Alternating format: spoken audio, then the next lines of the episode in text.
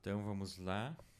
Muito boa noite, começando por aqui mais um A Outra Voz, segunda a sexta-feira das 7 às 8 da noite, aqui pela Rádio Pinguim, radiopinguim.com.br, pelo aplicativo disponível lá na Google Play, pelas fanpages do programa A Outra Voz e também pela fanpage da Rádio Pinguim.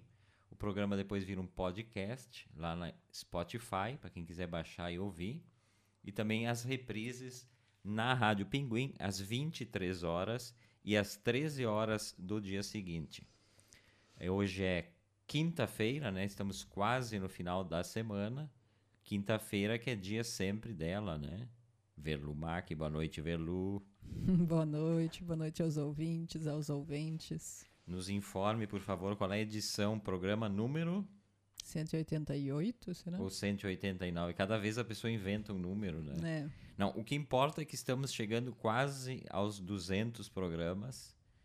E para uma rádio pobre que nem a nossa, 200 programas é algo, né, Verlu? É verdade. Tem que fazer uma festinha, eu acho. Eu Se que... o Duli patrocinar, né, o diretor da rádio fizer uh, o patrocínio da, da festinha, a gente pode comemorar. Pois é, eu quero, eu quero capa de jornal também. 200 edições do programa Outra Voz. Nunca fomos citados no jornal Verlumac. Nunca. Pois é, mas O acho que, que tem que fazer para ser citado no jornal? tu tem que fazer um textinho, né? Uh, dizendo exatamente assim tudo que tu tá comemorando, o que, que é o teu programa e mandar. É assim. Ah, é um release, só, É um só na base do release. É. Aí não queremos, não queremos essas coisas padronizadas assim. Tem que lembrar porque gostam da gente. não por, por quer isso. reconhecimento, assim, né? Isso não Eu existe. quero carinho, Isso não existe amor, carinho. assim tão facilmente, é difícil. O pessoal gosta Só os de- nossos amorosos ouvintes aqui, porque de outra forma é mais difícil. Já deixo saudar, então, Cleiton Camargo, lá da tua Rádio São Francisco, querido do Cleiton, que tem o programa de manhã cedo lá na madrugada. Beijo, Cleiton, obrigado pela companhia. Quem está chegando aqui também, né? E aí aquele pessoal, nossa escalação diária, né? Miguel Luiz Trois, o DJ Thunder, boa noite, Everton, Verlu e Ouventes, boa noite, Miguel, bem-vindo. Patrícia Taíde Calhari, dando boa noite, botando os coraçõezinhos para nós outros aqui. Beijo, Patrícia, obrigado pela companhia. O Luiz Marasquinha Brianos, boa noite, Everton, Verlu, Old Dog e todos os amigos ouventes. Boa noite, Luiz, que fala lá de Santa Catarina. A Luciane Macali, né? E o trio, Luciane, Zé Carlos Tiqueleiro e a Ângela. Boa noite, amigos. Boa noite, Luciane. Cleiton Camargo, ó, botando coraçõezinhos aqui. O homem que madruga, né, o Cleiton Camargo. Cinco da madruga já tá na rádio, lendo as primeiras notícias para entrar no ar. Bacana. Obrigado pela companhia também. Então, hoje, quinta-feira, né, como falei, eu sempre repito para não me atrapalhar. É, vamos falar sobre Bosnapping, Verlu. Conhece, Boss conhece o termo? Napping é soneca, sono, boss, Tudo errado. chefe. Boss é, é, na verdade, é uma fusão de duas palavras. É, é sequestro, que é o nap, Ah, E- nep. e o chefe, que é boss, né? Então, é uma palavra em inglês que isso se tornou muito comum na França, o boss napping, que é o sequestro de chefes mesmo. A partir de 2009, 2008 foi uma crise violentíssima na, na, na França, era o governo do Sarkozy, e a partir de 2009 isso se tornou uma prática comum nas empresas por parte dos, dos operários de usar esse expediente de sequestrar gerentes ou executivos das empresas como ah, uma forma de evitar, por exemplo, a venda de empresas ou, ou demissões, né? Então, um dos episódios bastante dramáticos foi em 2014. Os trabalhadores da, da, da Goodyear, uma cidadezinha lá da França, eles, eles prenderam dois executivos da, da, da empresa por duas semanas. Eles ficaram em cárcere privado. Duas? Duas semanas. que, que na época queriam ah, fechar a fábrica. Depois teve, em 2015, a Air France eh, anunciou a demissão de 3 mil funcionários. E aí o, o pessoal da Air France, os funcionários mesmo, invadiram a sede da empresa. Só que aí não foi bem um boss napping, eles, eles foram para rasgar roupas. Eles, eles atacaram os executivos da, da empresa na sede. Eles deixaram, por exemplo, eles deixaram um dos grandes executivos só de gravatinha. E outros eles rasgaram roupa, as pessoas saíram tudo. Esse eu achei genial, né?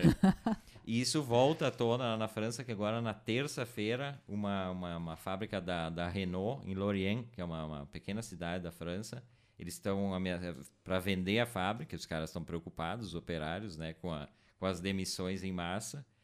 Então eles, eles sequestraram sete gerentes e mantiveram em cativeiro por 12 horas.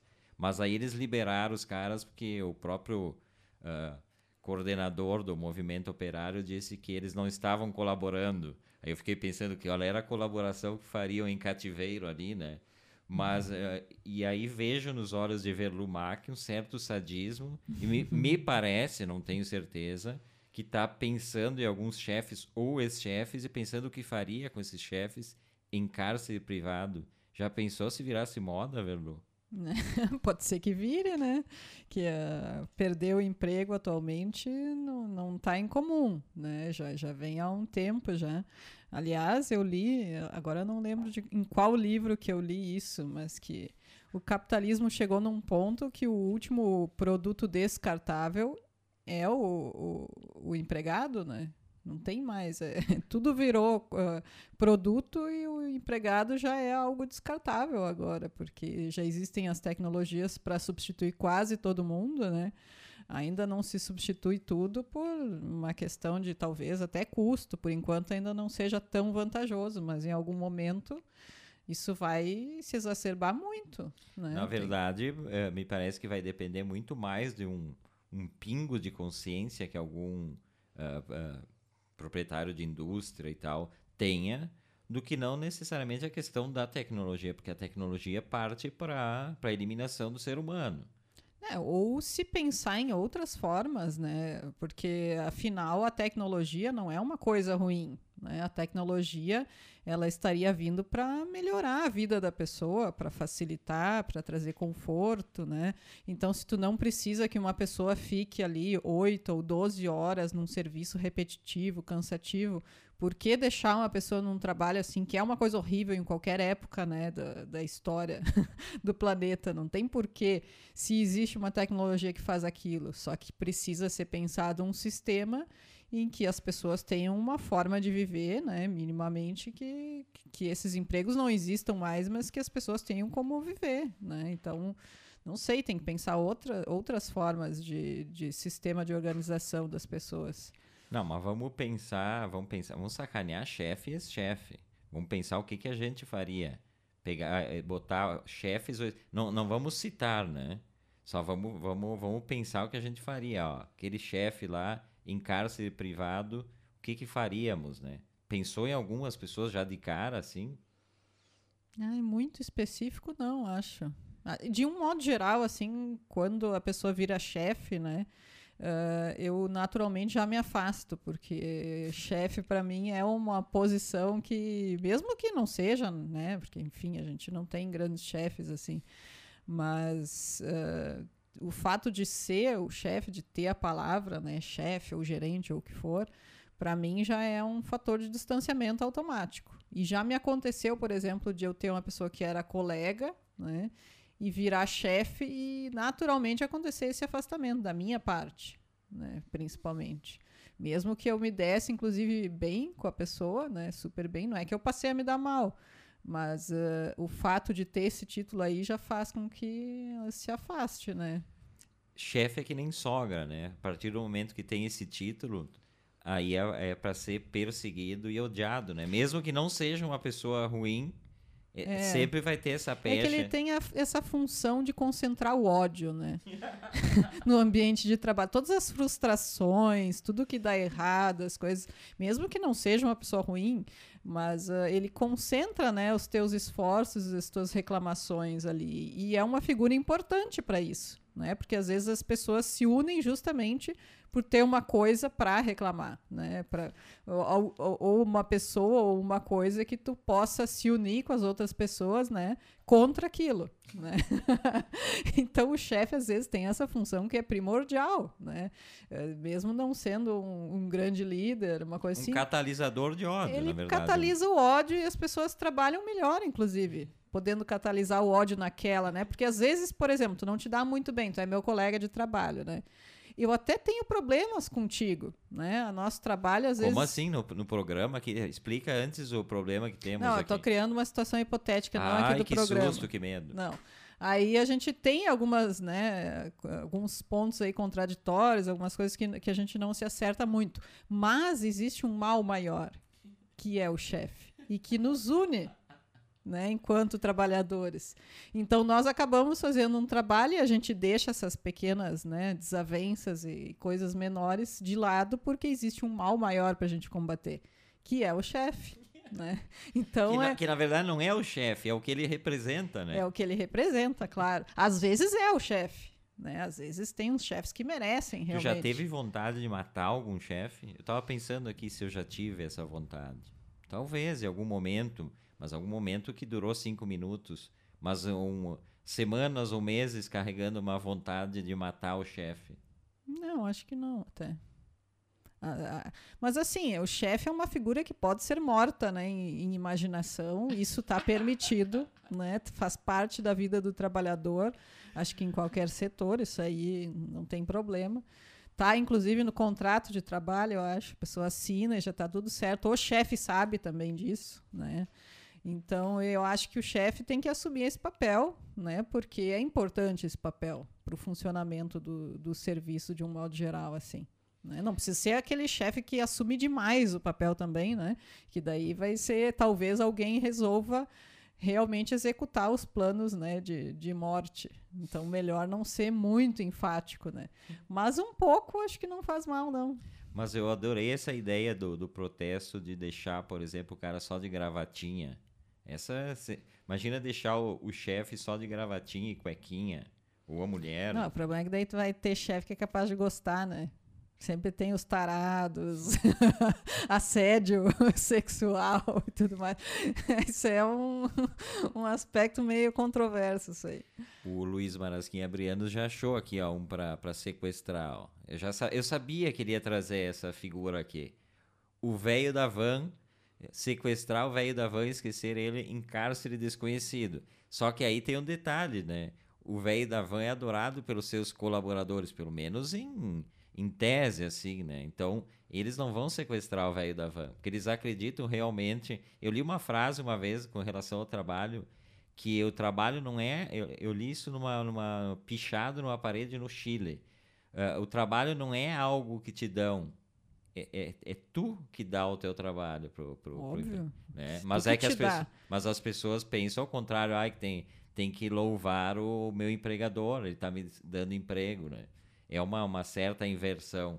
Por isso que eu digo, ali não funcionaria. Historicamente, se for ver, da época dos gregos, eles consideravam o trabalho uma coisa, a última coisa, né? Era mais degradante possível que podia acontecer com alguém e a pessoa ter que trabalhar. Então, quem fez com que o trabalho fosse foi o sistema capitalista, né, que trouxe isso como trabalho, como ah, é algo positivo, dignifica, dignifica, o, trabalho dignifica o homem, é necessário. Lá na época, né, da, que, clássica, lá no, os gregos, eles, os, o trabalho era para peonada, assim, para pessoa que não pensava. E eles, né, os, os pessoas, né, de bem da época, o que, que faziam? Pensavam, né, discutiam política, essas coisas assim.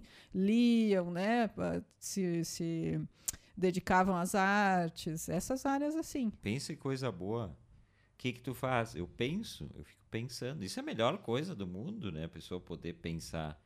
Claro que tem pessoas realizadas no trabalho também, a gente já falou disso mas é que tu ter o teu tempo para organizar do teu jeito, né? Deixa eu mandar um abraço aqui também, Patrícia Noronha Versa e Melchior Borghetti Versa, né? Deixa, deixa eu ver a Vasco, Liana Notari Rigatti, deixa eu vasculhar se não tem chefe ou ex-chefe aqui, que daqui a pouco eles vão achar que nós queremos fazer tudo aquilo. Verlu, acho que pensou coisas com o chefe. Eu não estou pensando nada, tá, gente? O Luiz Marasquim Abrianos botou Verlu Hércules que o diga, né? Pois é. Esse é outra voz desta quinta-feira. Eu, Everton Rigatti Verlumac, até às 8 da noite, batendo um papo aqui com vocês. Arte, cultura, comportamento, super bem acompanhados, como sempre, né? Tem também o do Lizinho, que não participa do programa, se nega, acha tudo uma bobagem. Não, mas ele está sempre prestando atenção, como todo bom chefe, né? É, tá mas só para só sacanear em algum momento, porque para prestar atenção e elogiar o programa, nunca, né? Para achar os erros, né? Ignora totalmente o programa. Hoje, uma data bacana, né? Dentro das efemérides que, que a gente tem hoje, Dia Internacional da Dança, né? Esta, esta forma de, de arte tão expressiva, mais expressiva, né? Mais corporal de todas as artes.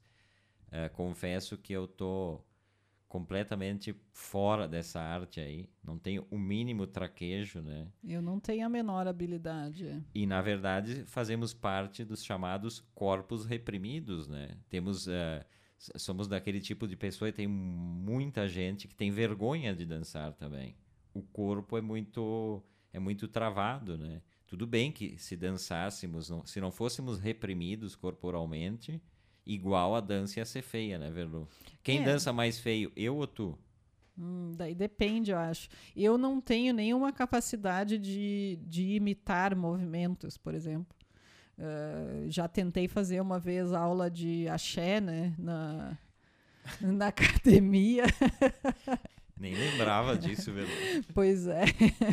Daquela vez que eu paguei seis meses de academia e fui duas vezes na academia, pois é, uma das vezes que eu fui, eu que foi a última, claro, eu fiz aula de axé, né? E com uma amiga junto. A minha amiga nunca tinha feito e saiu fazendo todos os movimentos já, né?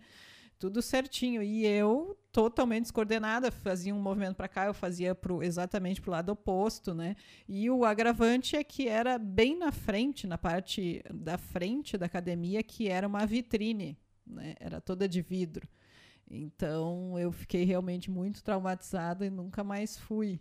Né, nessa academia. A expressão corporal da Veluda, Sandra, ela pode falar da minha, eu falo do que eu vejo, né?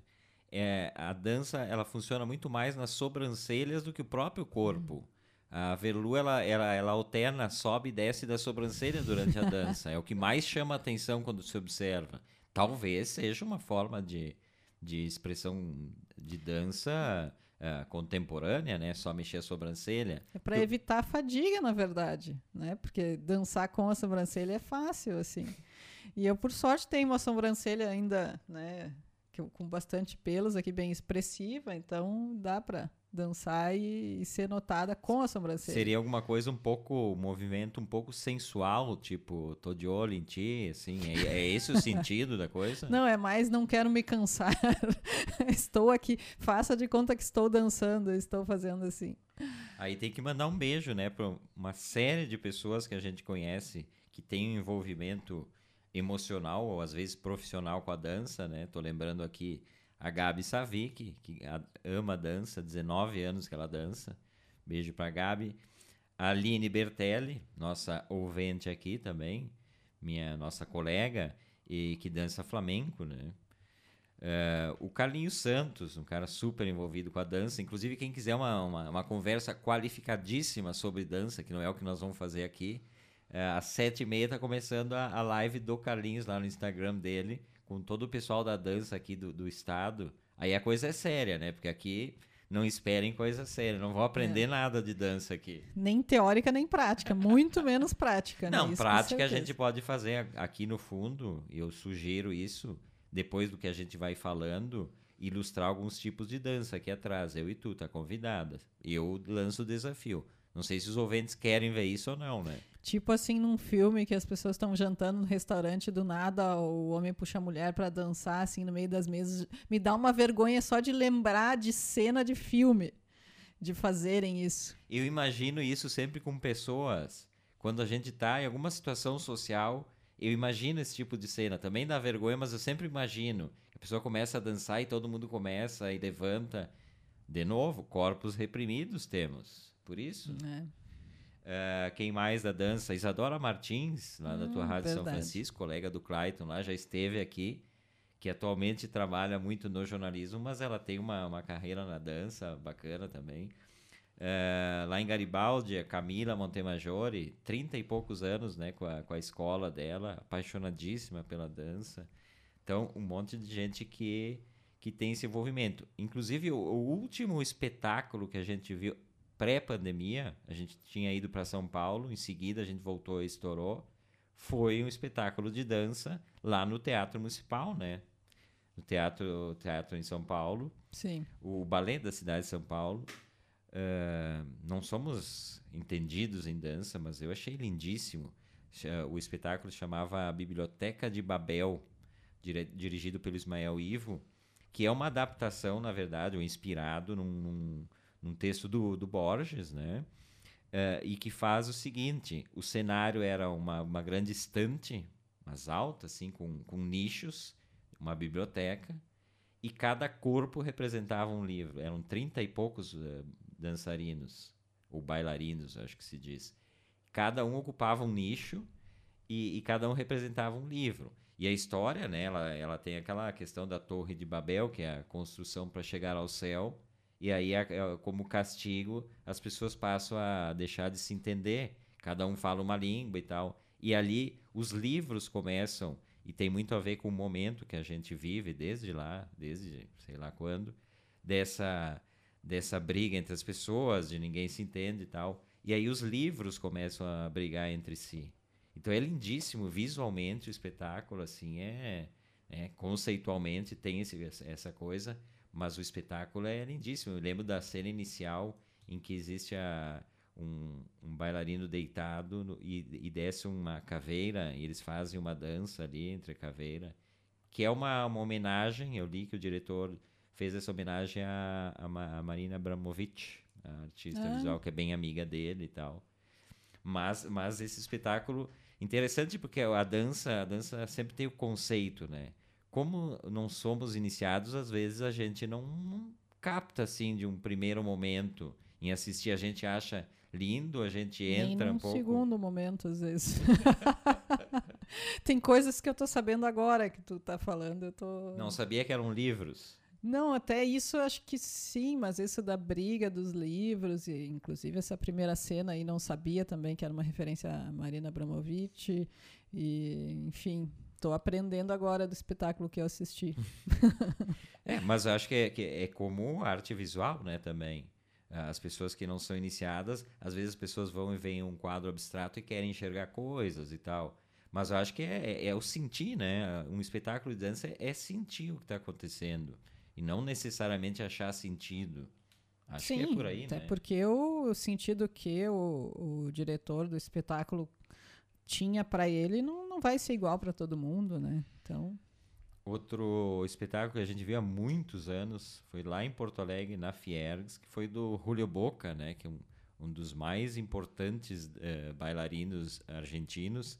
Logo depois ele encerrou a carreira como, como bailarino e passou a se dedicar só a ser diretor de, de, de grupos de dança e tal. Porque ele já estava os, os bailarinos normalmente com o tempo desenvolvem um problemas, né, joelho, coisa e tal, que foi outro espetáculo lindo e maravilhoso, né? O Julio Boca é um é uma lenda assim do do balé argentino. E, e também teve em algum momento que a gente foi para Espanha, em Sevilha, que a gente acabou tem aquelas ruazinhas cheias, é um barzinho do lado do outro, não é barzinho que chama, mas é, esses tablados, né? Tablau, é. Tablau, que eles chamam. E aí tem vários, assim, para escolher. Até a gente ficou muito na dúvida em qual escolher Sim. e tal. A Velu, claro que ela ia sempre pelo preço, né? Passar de porta em porta perguntando quanto, pedia desconto, sou brasileira. Mentira. aí acabamos escolhendo um, um lá que falavam bem e tal, tinha uma certa fila no espetáculo a cada meia hora. E, e aquilo me marcou, assim, de ver uma, uma salinha muito pequena, pouquíssimas pessoas, né? Um, um, aperto. Agora, em pandemia, nem com distanciamento. Né? Inclusive, né? eu vi uma matéria no Estadão Uh, que, que esses tablaus, né, que são justamente meio cavernas, assim, meio espaços bem pequenos, né, sem não são arejados, nada. Ficaram muito tempo fechados agora, durante a pandemia, né? E mesmo agora que, que eles diminuíram as restrições, eles são tão pequenos, né? Que, que não tem muito como funcionar. Então, mais de um terço já fechou permanentemente, ah, né? Porque não, não, e, não tem como sobreviver, né? Eles chegaram a ganhar uma ajuda do governo espanhol, mas eles disseram que foi não só pouca como muito tardia, né? Então alguns ainda tentaram resistir, mas tem uma quantidade enorme que fechou assim e que fechou para sempre, né? Tem alguns que estão só fechados temporariamente, mas mais ou menos um terço fechou para fechar mesmo, porque não tem condições. E é, e é, triste porque é o local que eles chamam, na verdade, de Universidade do Flamengo, né? Para os cantores. É o lo local onde eles ganham experiência, onde eles improvisam, né? Onde eles realmente aprendem muito, né? Nesses pequenos espaços que eles, que eles se apresentam. E agora, com a pandemia, isso vai ficar bem prejudicado. Sim, porque são... são são espetáculos super uh, intimistas, né? Imagina, eu, eu, lembro que era um lugarzinho assim, e a, a, a coisa do, do violão ali e, e, os passos daquela mulher, aquele, aquele, aquele olhar, né? A nossa amiga Aline Bertelli dançava aqui, não sei se dança ainda, no tablado, né? Sim. E, e, e, o Flamengo que o Flamengo que é uma, toda uma, uma, uma, história, né? É, o Flamengo ele surgiu na Espanha, né? Pera aí, Velo, pera aí que eu vou fazer sonoplastia. Uh, Vamos ver se, se, se eu coordeno bem. É, eu só sei fazer assim, mas vai fazendo, eu faço, eu faço background. Eu falo enquanto tu faz isso. Isso, isso aí. Background. Quem me ensinou a fazer, acho que eu aprendi bem. A Aline. A Aline Nossa. um dia me encontrei com ela, ela tinha e ela me disse: não, funciona assim. Então, vamos ver se eu aprendi bem, mas eu vou fazer o background para ti. Vai, fica, vai, pode contar a história aí. Tá bom, eu vou contar então ao, com esse background maravilhoso aqui. Né? Então, o, o, ele surgiu nos bairros pobres ciganos, né, na Espanha, na época da Inquisição espanhola. Então, eram povos muito perseguidos, né, pela, pela Inquisição. E, e deles surgiu como um canto mesmo, como música, o flamenco, né? Não surgiu como dança. E no flamenco eles falavam muito, então, dessa perseguição, dessa uh, das dores, das alegrias, né, da, da, do orgulho mesmo das origens deles, né? E vai, vai, isso. Pensaram que eu não voltava. Teve a época de, de ouro, né, do flamenco, que eles chamam, que foi de 1869 a 1910, quando começaram a se apresentar nesses cafés cantantes, né? E, e a partir daí, então, o Flamengo começou a, a, incorporar várias coisas, porque primeiro era só canto, daí depois uh, começou a se incorporar instrumentos musicais, né? O carrom, que é aquela que eles ah, batem maravilhoso assim, o carrom. Né? eu queria saber pernas, tocar carrom. Assim, é. é.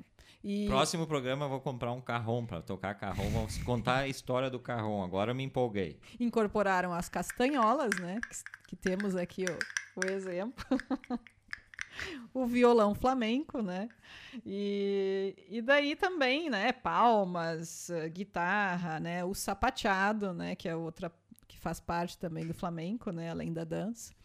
E foi se desenvolvendo. E, e, o Flamengo agora, com tanto tempo de história, né, ele tem vários tipos, inclusive. Então tem o Flamengo chamado, chamado Rondo, que é o, o cante rondo, que é o dos primórdios, né, que é o mais tradicional. Que é isso que eu faço aqui, ó. É o mais complexo e tradicional, esse aqui.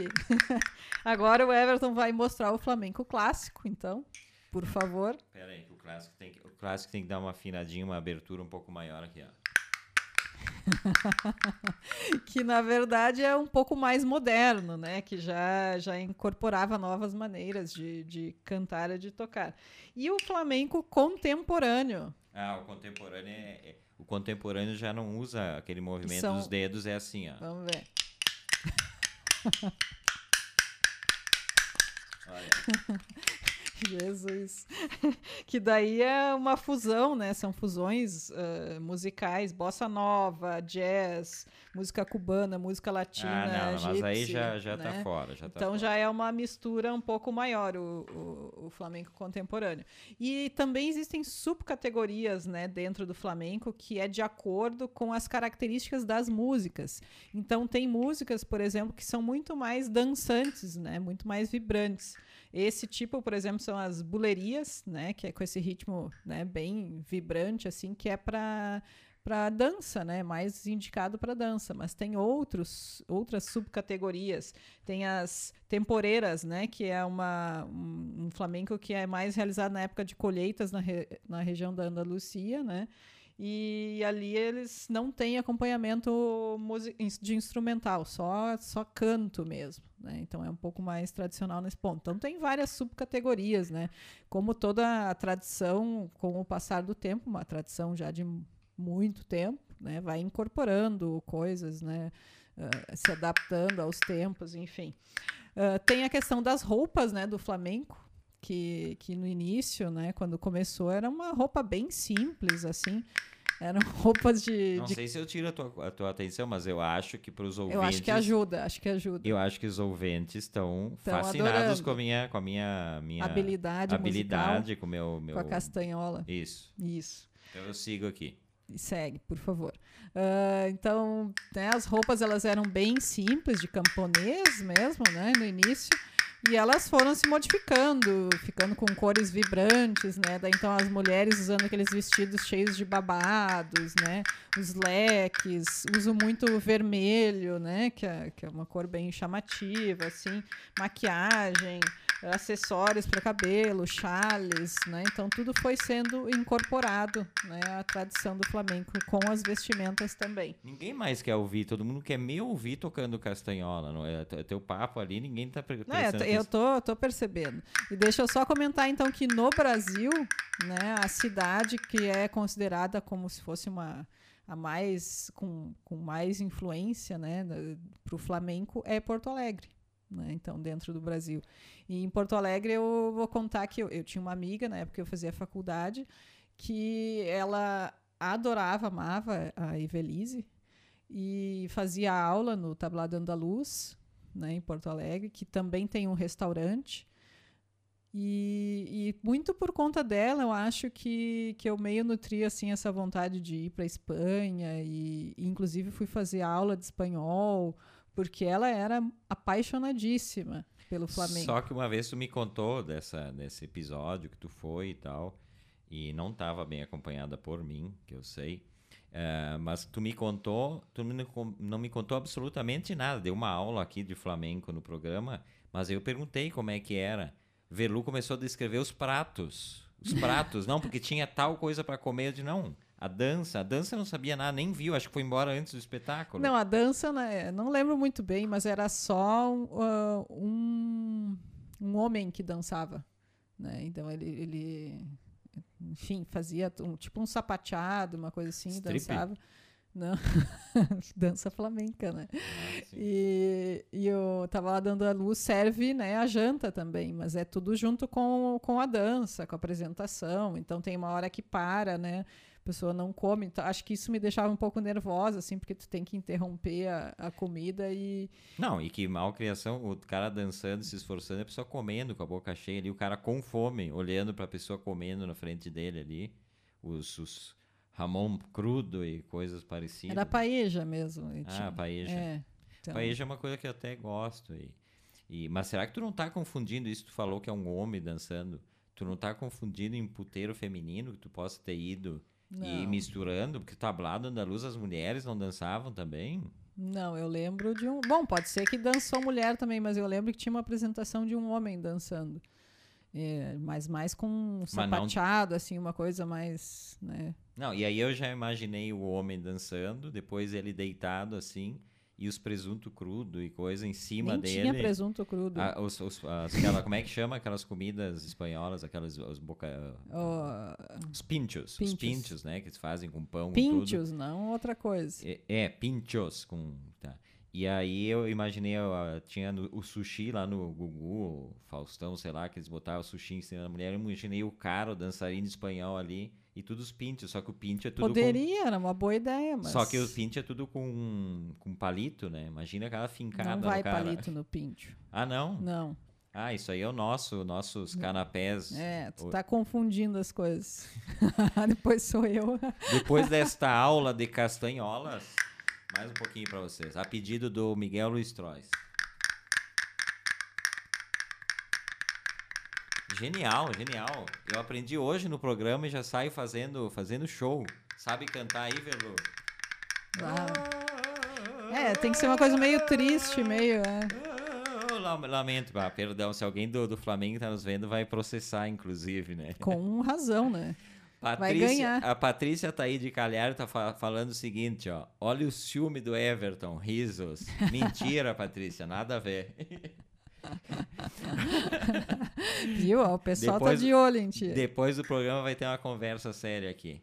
O, o Luiz Marasquim tá falando do, do Julio Boca. Ele tem uma gravação em VHS, ele dançando El Dia Que Me Quieras, cantado pelo Plácido Domingo. Sim, um, um nome importantíssimo do, do Julio Boca, né? E te- tivemos a honra de, de poder ver. Era, era naqueles espetáculos... ah, como é que era o nome? O Porto, era no Porto, Porto Alegre em Cena. Ah, Porto Alegre em Cena era no, Porto Verão Alegre, não. não, Porto Verão Alegre é do teatro. E o, uh, e o. Ah, não sei. Não, mas não era o Porto Verão Alegre, era o Porto Alegre em cena. Por isso que nós fomos, né, gente? Era ingresso subsidiado, baratinho. O Velu comprava tudo. 15 espetáculos, era 15 espetáculos pelo preço de um e a gente já estava lá. Esse é outra voz desta quinta-feira, eu, Everton Rigatti, Velumac, dando aula aqui, né? A Velumac deu uma aula e eu ilustrei a aula dela. Só não dançamos, né? Topa dançar aqui atrás? Ah, eu não tô com a vestimenta adequada ah, não, isso. tá. Então tá. Então nós vamos Teria que deixar estar pra... de vestido e uma coisa mais apropriada. O Luiz Marasquim Abrianos, que não entende absolutamente nada de castanhola, ele não entendeu. É, é que não é iniciado, né? O iniciado ia perceber todo o meu talento. Ele não percebeu. E ele diz que as minhas castanholas estão mais pro Flamengo do que para Flamengo. ele acha que não é a Vuzuzela, aquela que os caras usam no estádio de futebol. Isso aqui, ele tá confundindo, mas, mas tudo bem. Eu entendo o pessoal que não é iniciado. Deixa eu ver quem mais tá aqui com a gente, né? Pra não. Ah, eu acho que eu já citei todo mundo, né? Já citei sim. Tá, tá fraco o Ibope, Velu. Não, não, não. É que depois dessas tuas castanholas aí, tocou as castanholas, diminuiu aí o número de ouvintes, que tá louco. Eu ach... Não, eu achei que ia ser. ia fazer sucesso. Sério que eu, eu achei que ia ser um sucesso estrondoso. E pelo jeito, é todo mundo super entendido em, em castanhola, então, porque o pessoal tá, tá achando que é a Vuzuzela.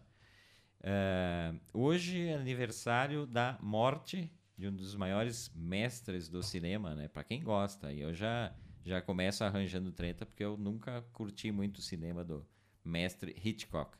Reconheço, reconheço a qualidade para fazer um suspense, né? O mestre do suspense, que sempre ele...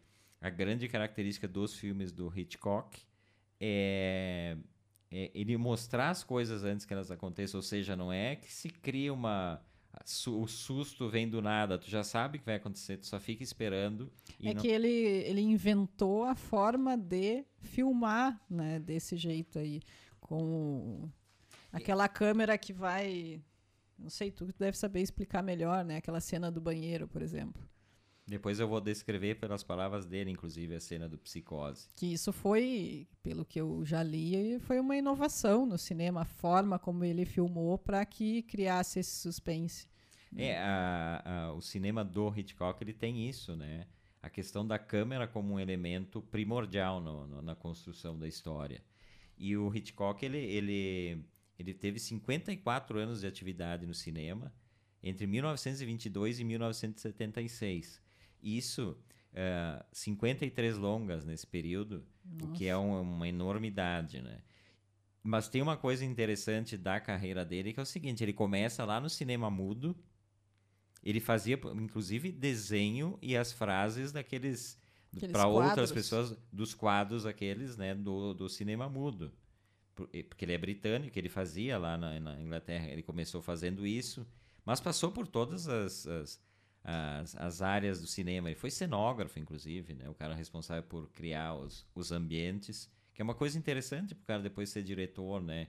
passar por vários vários vários porque daí ele tem noção de tudo de tudo que é possível fazer né e, e tem ideias e coisas imagino que ele ficasse fazendo alguma outra coisa e pensando, bah, se fosse eu, faria dessa forma diferente, né? Porque tu começa a ter experiência em tudo que é a área ali.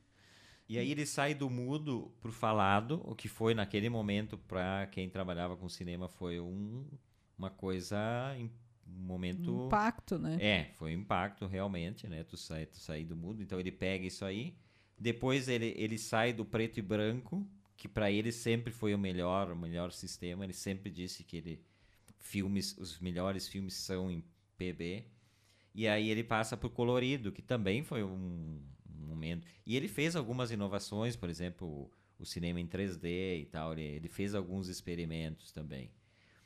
Mas ele era muito criticado também. Nunca foi essa coisa que hoje se fala do Hitchcock. É meio, é meio incontestável falar, dizer, ah, eu não gosto, como eu disse o pessoal já, já, já torce o nariz porque ele virou aquelas referências. A gente falou esses dias, né? Mesmo quem não viu o filme do Hitchcock sabe os filmes do Hitchcock. Ele ficou com uma trajetória dessas e filmes importantíssimos, né? O Luiz Marasquim, por exemplo, ele diz que um dos melhores filmes do Hitchcock, na opinião dele, é O Ladrão de Casacas. Esse, esse eu vi também. Mas eu acho que a cena emblemática é a do Psicose, né? Aquela cena que desde criança eu vi alguma coisa, me lembro na época no Fantástico, mas eu era muito criança. E eu fiquei impressionado, eu não, eu não consegui dormir assim de assustado. Não, e quem não liga a música também, né? Se tu ouve aquela música, tu sabe o que, que é, já te vem a cena na cabeça, né? Inclusive tem uma vinheta da Rádio Pinguim, que é o que tem essa trilha aí, e é o nosso Pincher uh, gritando, né? Sim. Tem essa. Pena que eu não tenho aqui na a mão para poder reproduzir aqui. Mas a Velu vai providenciar, vai entrar no site da Rádio Pinguim e vai, vai buscar lá, tem a playlist, né? Tem uma abinha lá, enquanto eu vou terminando essa minha fala aqui do, do, do Hitchcock. E aí tem um, um, um dos caras que amava Hitchcock na época, um dos caras não, eram vários caras, na verdade, o pessoal, os críticos da Cahiers du Cinéma, né, a revista francesa da, da Nouvelle Vague, entre eles o Truffaut, né? Tinha o Truffaut, tinha o Godard, tinha o Romain, enfim. Aí o, o Truffaut, ele não se conformava que, que uh, os americanos não valorizassem tanto o, o trabalho do Hitchcock. E aí ele foi lançar uh, Jules e Jean, em Nova York, falo dessa forma, porque não sei como é que se pronuncia, e aí ele, e ele foi criticado, inclusive, pela própria imprensa americana, que dizia o que, que ele via no Hitchcock, o que, que eles viam, né, o grupo da Nouvelle Vague, uh, de, tão, de tão bom. Porque eles diziam, Hitchcock não tem substância, os jornalistas especializados em cinema. E aí ele voltou, ele ficou com aquilo na cabeça e ele manda uma carta, uma carta enorme para o Hitchcock, declarando o amor dele pra, pelo, pelo cinema dele e tal. E o Hitchcock uh, fica comovido com aquela declaração de amor que ele faz e aceita a proposta do Truffaut, que era responder a 500 perguntas sobre cinema feitas por Truffaut. Aí, em 1962, eles se reúnem, então, por oito dias, numa sala, uma salinha da, da Universal, dos estúdios Universal, Truffaut, Hitchcock, um fotógrafo e a intérprete. E, e aí isso ficou gravado em, em, Não é gravado em vídeo, é só gravado em áudio. Aliás, uma gravação de áudio foi descoberta só em 93, dentro de uma caixa, no estúdio do Truffaut. Tinha uma caixa lá, eram as fitas com a, com a, ah. com a gravação desse, dessas 27 horas respondendo as perguntas. Nossa. E aí eles têm uma conversa muito. Gerou, gerou o livro, que eu, para quem está acompanhando pela fanpage, estou mostrando aqui que é um livro esse esse livro durante muito tempo foi uma coisa esgotada não tinha e a companhia das letras lançou isso em determinado momento eu nem sei o Verlu pode ver se tem ainda esse livro e é assim ó, é uma coisa fantástica, mesmo para quem não goste do Hitchcock. Ler isso aqui é de um, é um impacto, é uma, é uma, uma faculdade de cinema que tem aqui. E aí eu vou ler o trecho. Uh, eu vou ler o trecho do, do, do, do, daquela cena, né? Daquela cena do, da Janet Leigh, que é a da psicose, mas antes eu vou rodar a vinhetinha que a Velu providenciou para mim aqui da Rádio Pinguim com esse com essa coisa aqui. Vamos ver se vamos ver se roda aqui. Vamos ver. Segura aqui, Velu.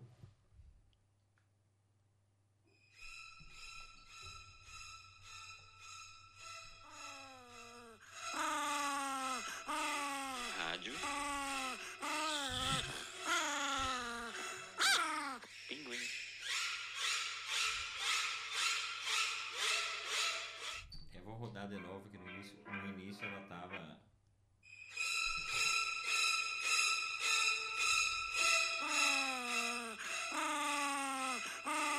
Rádio. Pinguim. É, nosso diretor já teve dias de trabalho pesado, assim, essas gravações aí, provocando ele. Isso aí foi lá em 2017, tem várias vinhetinhas da rádio Sim. em que ele participa. E, e, lembro das gravações, né? Tipo aquela do, do Leão do, do dos estúdios uh, Golden. MGM, não é? Não sei se é MGM, do, que, é MGM. que, que, ficaram um dia. O Duli também passou um dia desses, só com o gravadorzinho ali provocando ele. Aí saiu essa, essa vinheta. Mas aí o, o Truffaut pergunta, né? Nessa longa entrevista de 27 horas, uh, ele faz a seguinte pergunta: as punhaladas em Janet Leigh também são muito bem feitas. Aí a, o, o Hitchcock conta como é que foi feita a cena. A filmagem disso durou sete dias e houve 70 posições de câmera para 45 segundos de filme. Repito, 70 posições de câmera. Isso é uma loucura. O velho é completamente louco, pirado. Para essa cena, me fabricaram um maravilhoso torso falso com o sangue que devia jorrar sob a faca, mas não utilizei. Sempre complicando, digo, velho impliquento. Preferi usar uma moça, uma modelo nua, que foi a dublê da Janet Leigh. De Janet só vemos as mãos, os ombros e a cabeça. Todo o resto é com a modelo. Naturalmente, a faca jamais encosta no corpo. Tudo é feito na montagem. Nunca se vê uma parte tabu do corpo da mulher, pois filmamos certos planos em câmera lenta para evitar os seios na imagem. Ah, eu achei que o tabu era outra coisa. Os planos filmados em câmera lenta não foram acelerados depois e sua inserção na montagem dá a impressão de velocidade normal. E aí o Truffaut diz, é uma cena de uma violência inacreditável. Daí o Hitchcock responde, é a cena mais violenta do filme, e depois, à medida que o filme avança, há cada vez menos violência, pois basta a lembrança desse primeiro crime para tornar angustiantes os momentos de suspense que virão em seguida. Né? Então, isso é genial. E aí, nesse livro aqui, tem a, a decupagem frame a frame dessa cena aí, né? desses 45, 45 segundos mais assustadores da história do cinema. Realmente não tem como não tem como esquecer, né? Tem e... ainda para vender o livro, sim. Tem quanto, Velu? 75, tá barato. eu achei. Tá barato. Vamos fazer o cálculo aqui. A Velu faz o cálculo assim, ó. Quando a Velu vai comprar um livro. Ela divide o número de páginas ah, pelo valor. Que... E aí, e aí ela diz, não, vale a pena.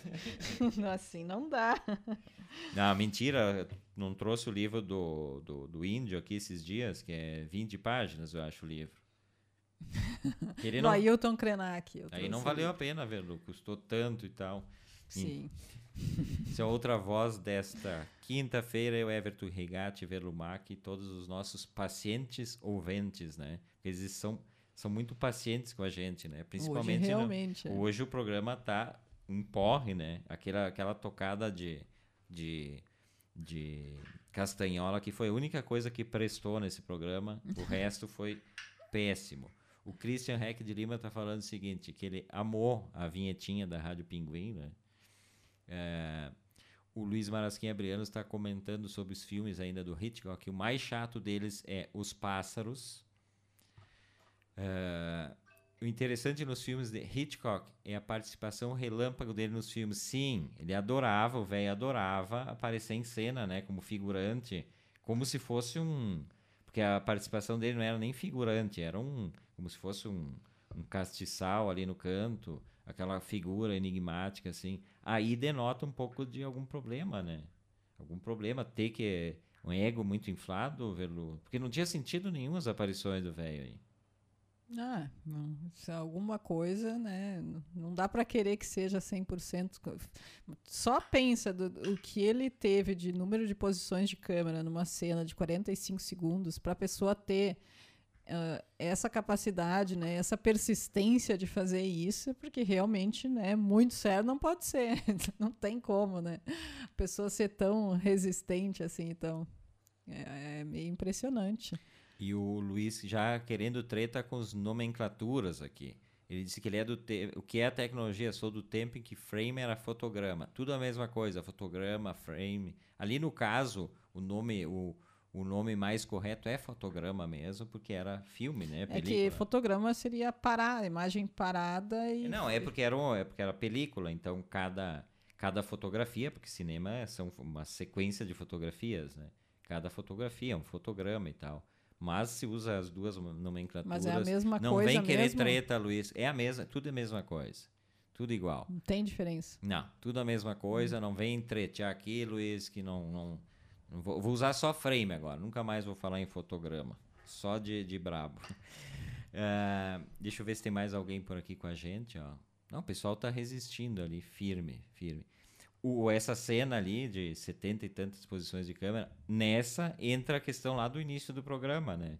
Quantas pessoas ali do set queriam matar o Hitchcock? Ah, não, com certeza todas. Porque diretor Queriam que, que ele estivesse no lugar da atriz ali que ia ser esfaqueada, com certeza. Porque diretor, quando quer judiar de, de, de, de pessoal do set também, isso aí é. Não precisava isso aí. Isso aí o velho já tinha lá no início todas as não, cenas necessárias. É que... É, Isso aí é só para fazer onda. ser uma pessoa super perfeccionista, né? E, e, querer ter tudo muito certificadinho, assim, de que fosse ser como ele queria. Então, acho que por isso toda essa exatidão, essa necessidade de tantas uh, cenas, tantas posições de câmera. Tem o Janela Indiscreta também, né? Que eu acho meio chatinho também o Janela Indiscreta. Eu gosto não, do filme. Eu já vi, mas não, não sei, não consigo me concentrar em filme do Hitchcock. Tem um mais recente, né? Janela Indiscreta, um que foi feito, sei lá, agora não, não fazem tantos anos que fizeram de novo. Ah, não. Tudo os caras acham. Eu não sei essa ideia de, de repetir filmes que foram sucesso em algum momento. Uh, eu falei ontem do, do Fahrenheit uh, eh, 451 ali, do, do Truffaut, que fizeram uma versão bem... Eu vi, eu vi um trailer, assim, é é podre total, não tem, não tem sentido nenhum fazer isso, né? Não sei o que se passa. É engraçado, né? Pensar isso de refilmar um filme. É, é, é, por exemplo, música. Música, sim, tem várias interpretações. Tu tá acostumado a que exista isso. É, dança, né? Agora, no, no, cinema é um pouco estranho. Não sei se é porque dá muito trabalho refazer e que não tem tanto, né? Ou se realmente não tem tanto sentido refazer que, que tu acha? Não, eu, eu acho porque, péssimo. Porque em outras áreas tem, né? Acontece de a pessoa fazer a mesma. Por exemplo, interpretar uma peça de teatro. Tem 500 mil interpretações numa mesma peça. Um diretor de teatro que vai fazer. Sim, tu falou de música. Esses dias a gente música. falou do, do, do Pixinguinha, a gente falou aqui, né? O Carinhoso tem mais de 300 versões no mundo pois inteiro. Pois é, isso é comum nas outras artes. Né? Inclusive, às vezes, a versão é melhor do que a original. Pois é. Acontece isso também. É que talvez no cinema não dê tempo disso acontecer, porque como é muito trabalhoso, né, é, custa muito dinheiro, é, é, muito tempo que precisa, então às vezes é difícil refazer um filme. Talvez por isso não seja tão comum. Né? Então só é feito quando são filmes muito clássicos, né? Ou filmes muito aclamados, como não, do é Hitchcock, que, é que, eu, poderia ser refeito. A questão é que Hollywood faz uma, uma, uma regravação de um filme nos parâmetros hollywoodianos para ser mais popular, né? Para ser mais assimilável, mais aceitável. E é assim que eles acabam estragando uma série de filmes aí Tem a versão americana, por exemplo, do, do Vin Wenders, do Asas do Desejo. Como é que, não, mas não tem o mesmo nome, não me lembro como é que é. Eu acho que até o. Quem que faz o ator ali? É um dos galãs ali. Eles acabaram com o filme. E assim vai, mas é uma, uma tentativa de pegar uma boa história e comercializar ela mais facilmente, né? Que as pessoas não, não têm essa, esse costume. As pessoas, até, a gente sempre ouve a questão, ai, filme europeu, ai, filme francês é chato. Tá, mas que filme francês é chato? O que tu viu e achou chato? E tem filme francês chato? Tem, mas tem filmes franceses maravilhosos. Mas eu acho que isso é a própria indústria hollywoodiana que acaba botando isso na cabeça das pessoas. Tu é, as mentes são programáveis, né? Para vir com esse tipo de coisa. Esses dias eu, alguém me disse assim, ah, que, que, que filme achava filme brasileiro chato porque a luz era muito era muito pouca luz. Nossa, mas de onde tirou isso? Pois é, daqui a pouco de um ou dois filmes que viu e não gostou, e realmente pode ter, né? Sim. Se a La Fábrica produtora for fazer um filme de ficção, vai ter pouca luz, porque não tem como gastar em luz. Ter, técnica. Vai, vai, vai ter aquele iluminador que tá ali, que aparece lá para quem acompanha pela fanpage. Eu tento botar um isopor lá, que é só para ele aparecer também. Eu não entendo por que, que eu faço isso todo dia. Vai ter um iluminador para toda a cena, né? Então vai ser vai ser cheio de. Não é uma escolha estética. Depois. É uma precarização técnica, né? Depois nós vamos dizer, não, eu busquei essa eu luz. Busquei essa queria, pouca queria... luz para ser mais intimista, né? Criar um clima acolhedor. Né, ou criar um, uma certa um suspense, uma expectativa ali naquela escuridão. É, mas foi só falta de ter luz mesmo. Deixa eu ver se. O, Luiz Marasquim ele botou risos. Eu acho que ele, ele sentiu que ia dar briga com ele aqui. Ele não quis brigar comigo de fotograma e frame e tal. E. Não, não vão brigar, Luiz. Vão, vão, vão, vão tretear com a Velu, com o Delano. eu, eu, só, eu só boto. Olha aqui, o, o Luiz tá botando aqui. Filme francês chato é Gijot.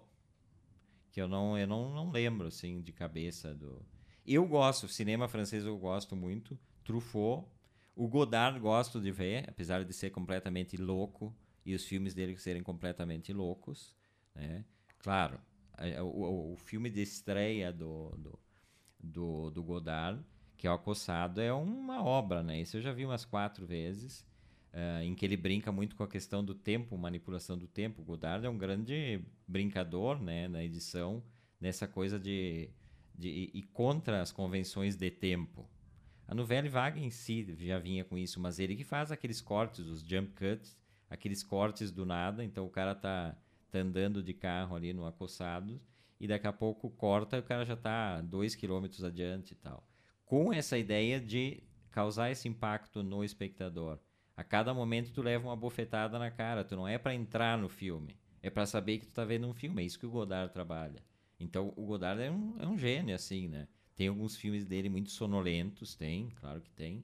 Mas eu gosto muito, o Truffaut, nem, se fala. O Romé, o Eric Romé, que eu acho que tem um cinema também. O Eric Romé também brinca muito com essa coisa de, de cortes, assim, muito rápidos. Eu vi um esses dias do Romé, é, que ele, ele faz cortes muito rápidos. A cena não tem aquela coisa que o espectador sempre, sempre entra no, no tempo né, do filme. Então tu tá aqui conversando, aí tem uma cena que dá uma interposição para dar uma ideia de passagem do tempo. Rumê não. A gente tá aqui conversando, daqui a pouco corta uma cena, a gente tá lá no, no shopping Iguatemi fazendo compras. Eu acho isso genial. Acho mesmo, gosto bastante. Não sei se Velu gosta de cinema francês.